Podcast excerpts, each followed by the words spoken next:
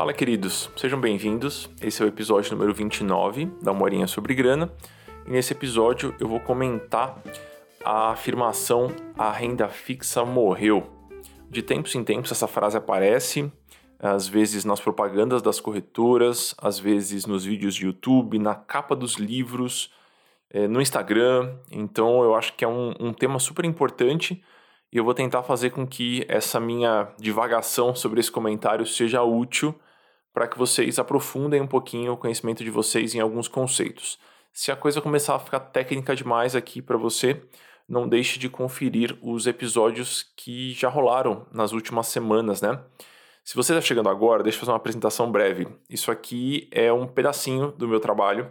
Você consegue encontrar tudo bem organizado em amuri.com.br. O podcast já conta com quase 30 episódios publicados, alguns um pouquinho mais básicos, outros um pouquinho mais refinados, às vezes tratando sobre a vida financeira pessoal, a nossa vida financeira, a nossa relação com o dinheiro, às vezes comentando um pouquinho sobre a vida financeira dos autônomos. Esse é um tema que eu, que eu curto bastante também, tá bom? É, em especial, eu gostaria de recomendar o episódio 10. Ele chama Investimentos para Não Milionários eu acho que ele é um episódio central porque lá eu explico passo a passo dos conceitos mais básicos e eu vou citar muitos desses conceitos neste episódio. Vamos lá. Dentro do universo dos investimentos, entenda que existem dois grandes guarda-chuvas: o guarda-chuva da renda fixa, o guarda-chuva da renda variável. É, a maior parte, se não todos, os investimentos eles se encaixam em um desses dois guarda-chuvas. Então, dentro da renda fixa, a gente tem alguns fundos de investimento mais básicos, a gente tem títulos públicos, a gente tem títulos privados, a gente tem títulos de dívida, a gente tem aquela sopa de letrinha né, dos títulos privados, na verdade, CDB, LCI, LCA, CRI, CRA, LC, LG. Então, é um, uma gama ampla Dentro da renda variável, a gente tem as ações, a gente tem fundos mais voláteis, a gente tem opções, derivativos, enfim, é um guarda-chuva bastante amplo também. Então, temos essas duas grandes caixas, esses dois grandes guarda-chuvas, e, e você consegue acessar esses dois guarda-chuvas através do seu banco ou através da corretora que você prefira, enfim. Hoje é muito mais fácil, né? Essa logística é muito facilitada isso é, é muito acessível. Até pouco tempo atrás, isso era bem diferente, era bem mais complicado. Os investimentos de determinadas categorias careciam de um montante inicial maior. Então era super comum você ver, ah, para entrar nesse fundo precisa colocar pelo menos 100 mil reais, ou 50 mil reais, ou 500 mil reais, ou um milhão de reais. Então agora a gente está numa fase de tornar tudo isso mais acessível. Para você entender, da onde vem essa afirmação de ah, a renda fixa morreu, você vai ter que entender um conceito básico chamado juro real. E para entender esse conceito de juro real, você vai ter que entender outros dois conceitos: a taxa básica de juros de um país e a inflação. Então vamos lá. Essa taxa básica de juros, ele é um número, ele é um valor que é refinado a cada 45 dias na reunião do Copom. Copom é o Comitê de Política Monetária do nosso país. Então, a cada 45 dias acontece essa reunião. E aí, e preste atenção no seu Instagram, se você segue pessoas do mundo da economia, do mundo das finanças, sempre surgem posts do tipo: ah, manteve a taxa onde estava, aumentou 0,25, aumentou meio por cento, ou caiu um pouquinho. Enfim, essa taxa ela vai sendo ajustada de modo a manter a economia no lugar. Então, manter a inflação no lugar, manter a geração de empregos manter o poder de compra das pessoas, é, manter a viabilidade das importações e das exportações, do investimento estrangeiro no Brasil.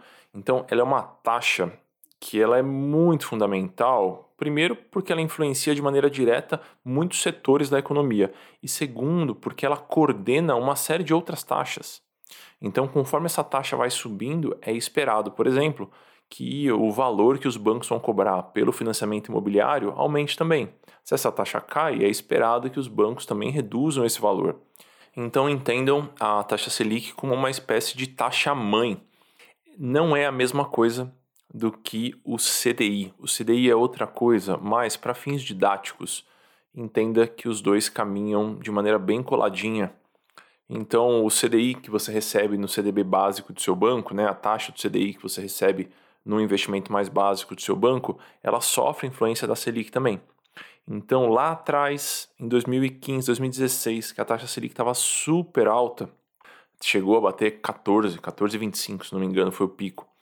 As pessoas tinham a sensação que os investimentos rendiam muito. Percebam que eu falei sensação, né? É uma impressão, é um achismo. Por quê? Porque, na verdade, os investimentos não estavam rendendo tanto assim. Putz, Amuri, como é que é isso? Por que, que não estavam rendendo tanto? Meu CDB 100% do CDI não estava pagando os 14%? Meu título do Tesouro Selic não estava pagando os 14%? Ele estava pagando os 14%, mas essa rentabilidade bruta, esse número solto que a gente vê ali nos investimentos, ele não é tão importante assim.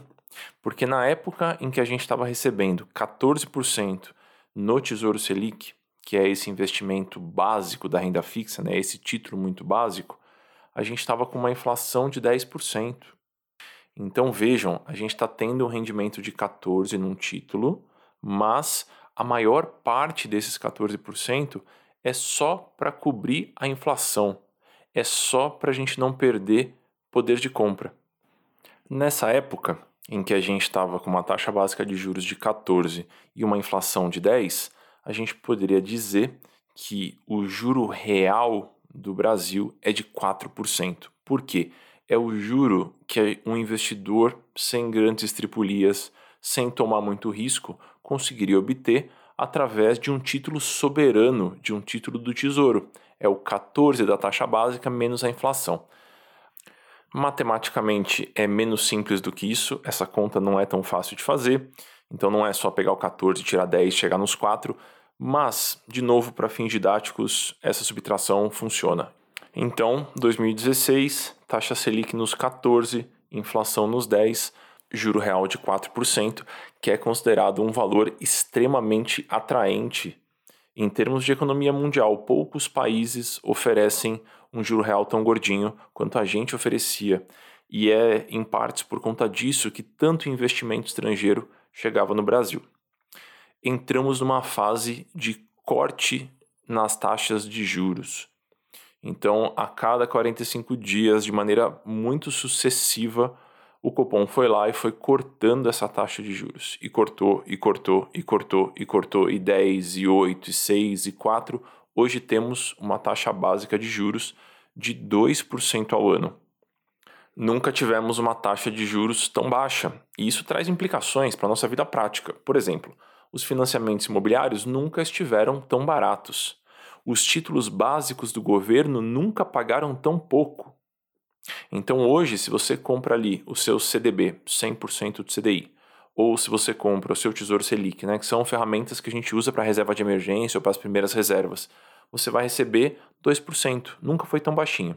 A inflação hoje está girando entre 3,5% e 4%, depende ali um pouquinho do momento que você está olhando e de qual cesta você considera, mas o fato é, quando a gente vai calcular o juro real atual de 2021, nesse caos que a gente está vivendo, a conclusão que a gente tem é que é um juro real negativo.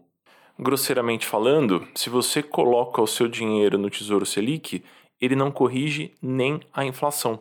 Então, se você coloca o seu dinheiro no investimento mais básico que te garante a liquidez, você nem corrige a inflação. Eu não acho que isso é um grave problema para as reservas de emergência, mas isso definitivamente impacta a maneira com que a gente pensa investimentos e que a gente pensa carteiras de investimento porque a liquidez custa caro. Então é como se eu tivesse que pagar um preço por deixar o dinheiro disponível, né, por ter o dinheiro acessível para mim. E esse preço é, eu vou ver esse valor sendo depreciado pouco a pouco pela inflação. É um problema grave? Na minha opinião, não é um problema grave, é uma situação que, na minha opinião, de novo, ela é transitória acho muitíssimo improvável que a gente consiga manter essa taxa de juros a 2%. Seria super desejável, mas o que vai acontecer é que a inflação vai subir e aí provavelmente o Copom vai lá e vai fazer os acréscimos na taxa básica de juros para poder conter a inflação. Historicamente é o que a gente tem feito aí nas últimas décadas e é o que todos os países em desenvolvimento fazem. Vamos agora ao pulo do gato. O que, que as corretoras, os influenciadores, os assessores, os gerentes de banco, os especialistas que respondem para grandes instituições de investimento. Qual foi a sacada dessa turma? Bom, a renda fixa básica está pagando pouco. Né? As pessoas estão preocupadas porque o dinheiro que elas tinham ali no CDB básico ou no Tesouro Selic está rendendo nada, está tendo uma rentabilidade real, um juro real negativo. Que, que a gente vai fazer com essas pessoas? A gente vai mostrar para essas pessoas que existem N outras opções dentro da renda fixa? A gente vai apresentar para as pessoas títulos de inflação? A gente vai se preocupar em alfabetizar essas pessoas financeiramente? Claro que não, a gente vai socar renda variável na goela dessas pessoas, porque essas pessoas estão preocupadas e elas estão com uma sensação estranha, porque basicamente elas aprenderam como funcionam os CDBs, elas aprenderam como funcionam os títulos básicos e de repente tudo que elas aprenderam não serve mais, porque não rende mais e porque perde para a inflação. Então a gente vai socar renda variável na goela dessa turma, por quê? Porque investimentos mais arrojados, investimentos mais conectados com a renda variável, então fundos de ações, fundo multimercado, até alguns instrumentos mais arrojados de, de renda variável, eles remuneram muito mais as instituições. Então, e é natural, isso é correto, né? Dê uma olhadinha ali na, num fundo de ações, procuraria a taxa de administração desse fundo. Você vai ver que vai beirar os 2%, 1,5%, 2,2%, 2,5% em alguns casos. Vai no investimento de renda fixa, num fundo básico de renda fixa. A taxa de administração é 0,3%. Então, historicamente, não é sempre, mas historicamente, investimentos mais arrojados demandam uma equipe maior. Então, é natural que a gestão desses investimentos seja melhor remunerada, porque são mais cabeças pensando naquele fundo de investimento. Nenhum problema com isso. Qual que é o grande lance aqui? É você não explicar, não deixar claro para as pessoas que existem sim outras opções. A renda variável é um caminho que pode ser utilizado em algumas carteiras de maneira controlada, de maneira bem administrada? Claro que pode. Não estou aqui para demonizar a renda variável. Mas você empurrar para as pessoas a renda variável como sendo a única opção para não fazer com que o dinheiro que você juntou na sua vida com muito esforço perca valor por conta da inflação é de uma desonestidade e de um oportunismo sem tamanho. Então eu queria destacar dois pontos aqui. Primeiro, para sua reserva de emergência, para reserva de uso imediato, para um valor que você juntou para qualquer eventualidade, o Tesouro Selic segue como uma opção absurdamente válida.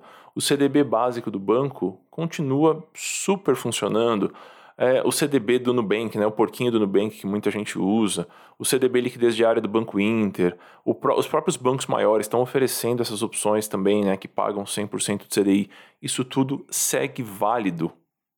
Então é muito importante, né? Eu estou vendo por aí vídeos falando sobre usar fundo imobiliário como reserva de emergência. Pelo amor de Deus, não. Né? Não, não vamos entrar nessa. É um caminho completamente irracional e ele está se aproveitando de um pânico e de uma ignorância nossa. Então, o primeiro ponto que eu queria trazer é esse: isso segue funcionando, a renda fixa não morreu, pelo amor de Deus, ela continua sendo um grande guarda-chuva com muitas opções. Uma dessas opções que as pessoas usam para as reservas, as primeiras reservas, né, as reservas de emergência, as reservas com liquidez, Tesouro Selic, CDB, isso tudo continua funcionando. Segundo, a renda fixa não é só o Tesouro Selic, pelo amor de Deus.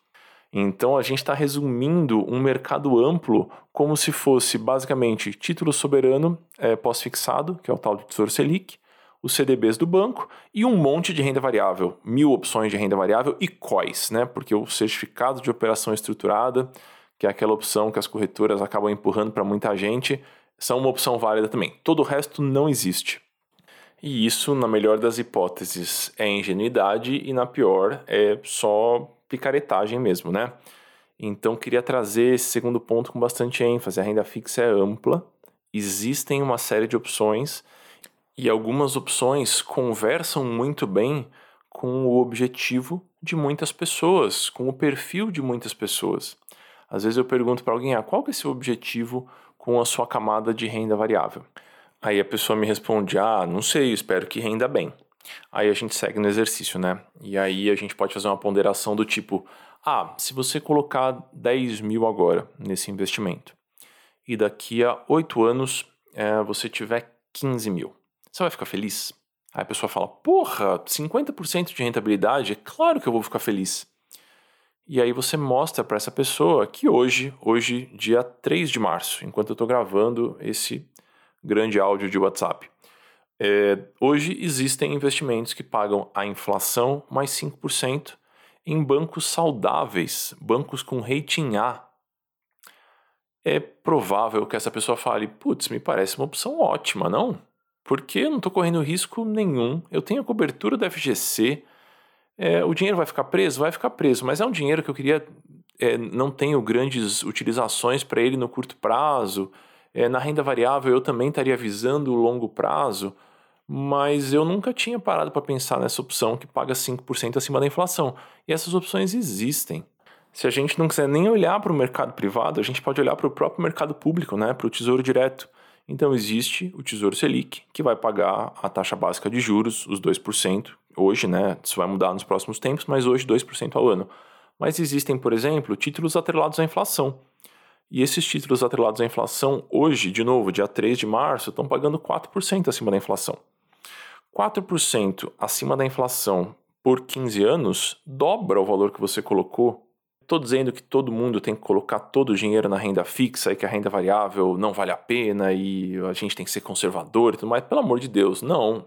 Eu gasto a maior parte do meu tempo acordado dedicado à educação financeira. Então eu acredito que as pessoas devem buscar informação, que elas devem se capacitar, que a gente tem que se esforçar para tomar decisões ponderadas. Então, não é que todo mundo tem que ter carteira só de renda fixa ou que todo mundo tem que mergulhar na renda variável, mas é muito importante a gente entender que existem opções para a gente poder ponderar com mais competência. Quando a gente se vê sem referenciais, a gente fica muito suscetível, né? E aí qualquer discurso sensacionalista leva a gente para um lado ou para o outro. Então a bola da vez do discurso sensacionalista, a bola da vez das cartinhas que os bancos enviam para os clientes é o vamos migrar para renda variável, vamos dolarizar a carteira, vamos comprar um pouquinho de risco, porque ficar em cima do muro, nesse lugar confortável da renda fixa, né? Você que não tem coragem, você que não, você que não olha de frente para os seus investimentos, vem aqui para a renda variável, veja esses fundos, veja a performance da renda variável neste ano de 2020, que foi um ano de pandemia, mesmo assim a renda variável blá blá blá blá blá. Na minha experiência, conhecer as alternativas já traz alguma clareza. Vocês sabem aquela frase que ah, se você só tem um martelo, até o parafuso é prego? É a mesma coisa com a questão dos investimentos. Se você só conhece o CDB, vai parecer que o CDB é sempre a melhor opção.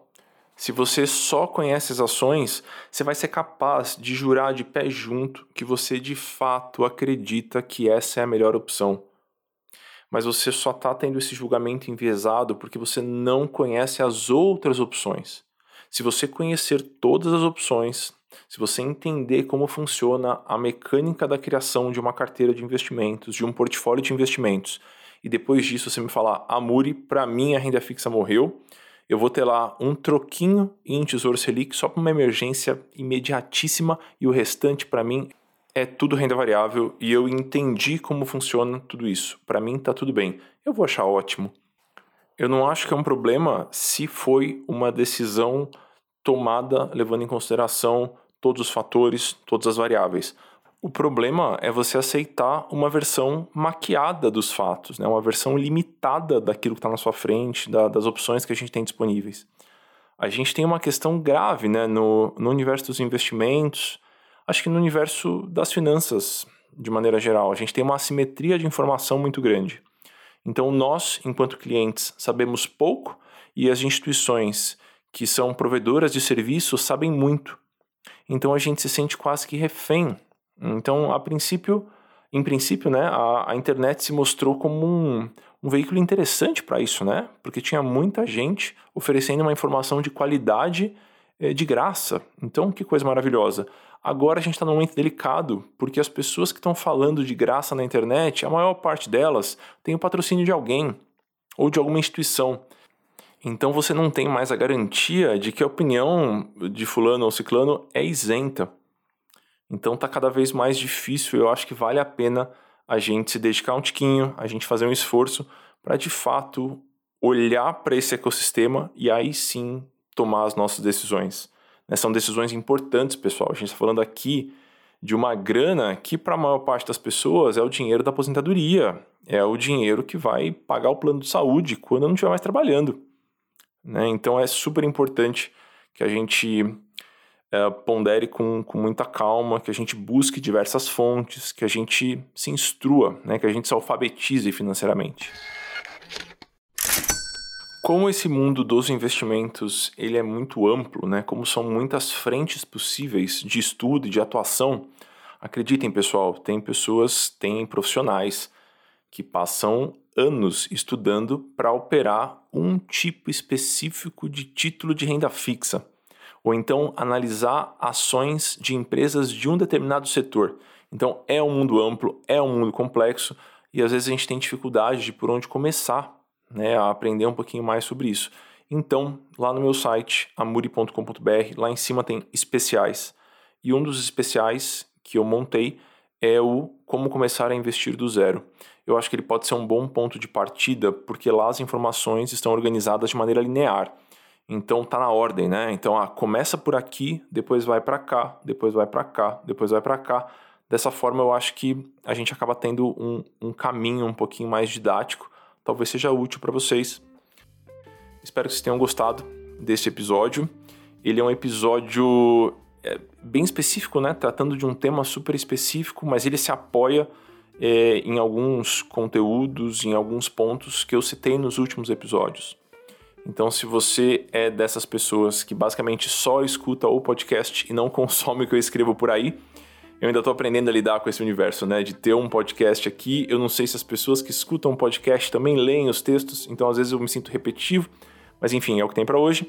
É, se você está focado aqui no podcast, em escutar um pouquinho mais, é, se você gosta desse tipo de mídia como eu gosto, talvez você queira escutar o episódio 10 e depois o episódio 24.